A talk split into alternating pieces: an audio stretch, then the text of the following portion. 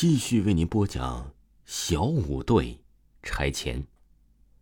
众人顾不得感叹，照着马婆婆的吩咐，把蚕蛹抬了上来。马婆婆早已用竹签和红绳在地上弄了一个复杂的大圆圈。马婆婆指挥着工人把蚕蛹放到了大圆圈的中间。去拿干草的呃工人也回来了。马婆婆又吩咐工人把木柴摆放在大圆圈四周，并且让工人准备好。她让点火的时候啊，就把柴火点燃。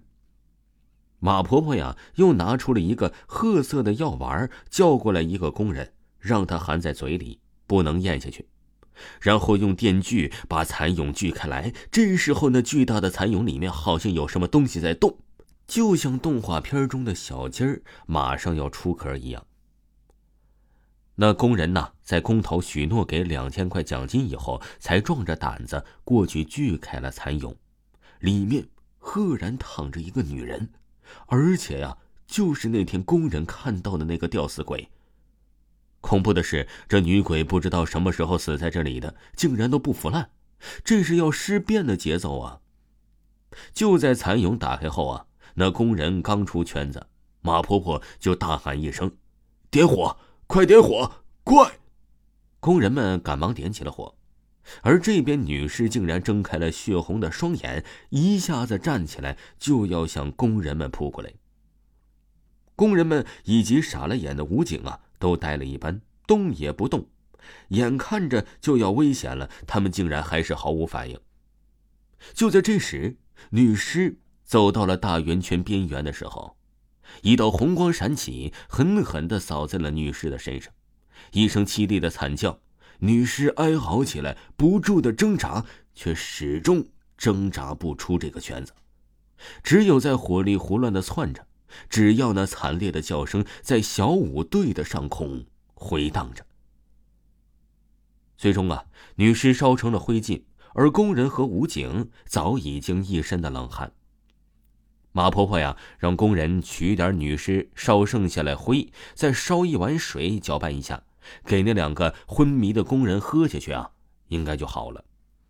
然后啊，马婆婆被激动的屁颠屁颠的工头给送走了。自然的喝了水了之后啊，工人们都依次的醒了，小五队的施工也开始顺利进行。武警回去后啊，政府也没有什么动作，这个事情肯定会被压下去。毕竟是封建迷信嘛。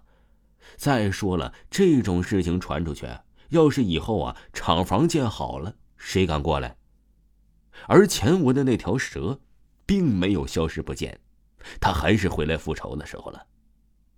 工头在晚上开车的时候啊，出了车祸，从大腿一直到小腿被连车带皮带肉刮下来一大块啊，就像那条蛇的尾巴一样。而他外甥就更惨了，晚上。他外甥开挖掘机加班的时候，给四不像装车，半夜才结束。下车的时候也不小心摔倒了，地上一个锋利的树刚好插进了他的心脏了。我们都知道，这肯定是蛇带给他们的报应。而且呀，大柳树下的女尸也应该是小五队村民，那是六十年代，都还在搞大锅饭。工分制，那个女子因为和别人吵架，想不开而吊死自己在树上的。后来啊，她就被丈夫埋在了树下，她的丈夫也搬走了。这些年过去了，当年的坟墓只是个小土堆，早就看不出来了。后来这事情也就被遗忘了，直到发现女尸以后，这些事情才真正的被回忆起来。至于为什么会不腐烂之类的原因呢？那我就真的不知道了。听众朋友，小五队拆迁已经全部为您播讲完毕，请您继续收听以下的内容。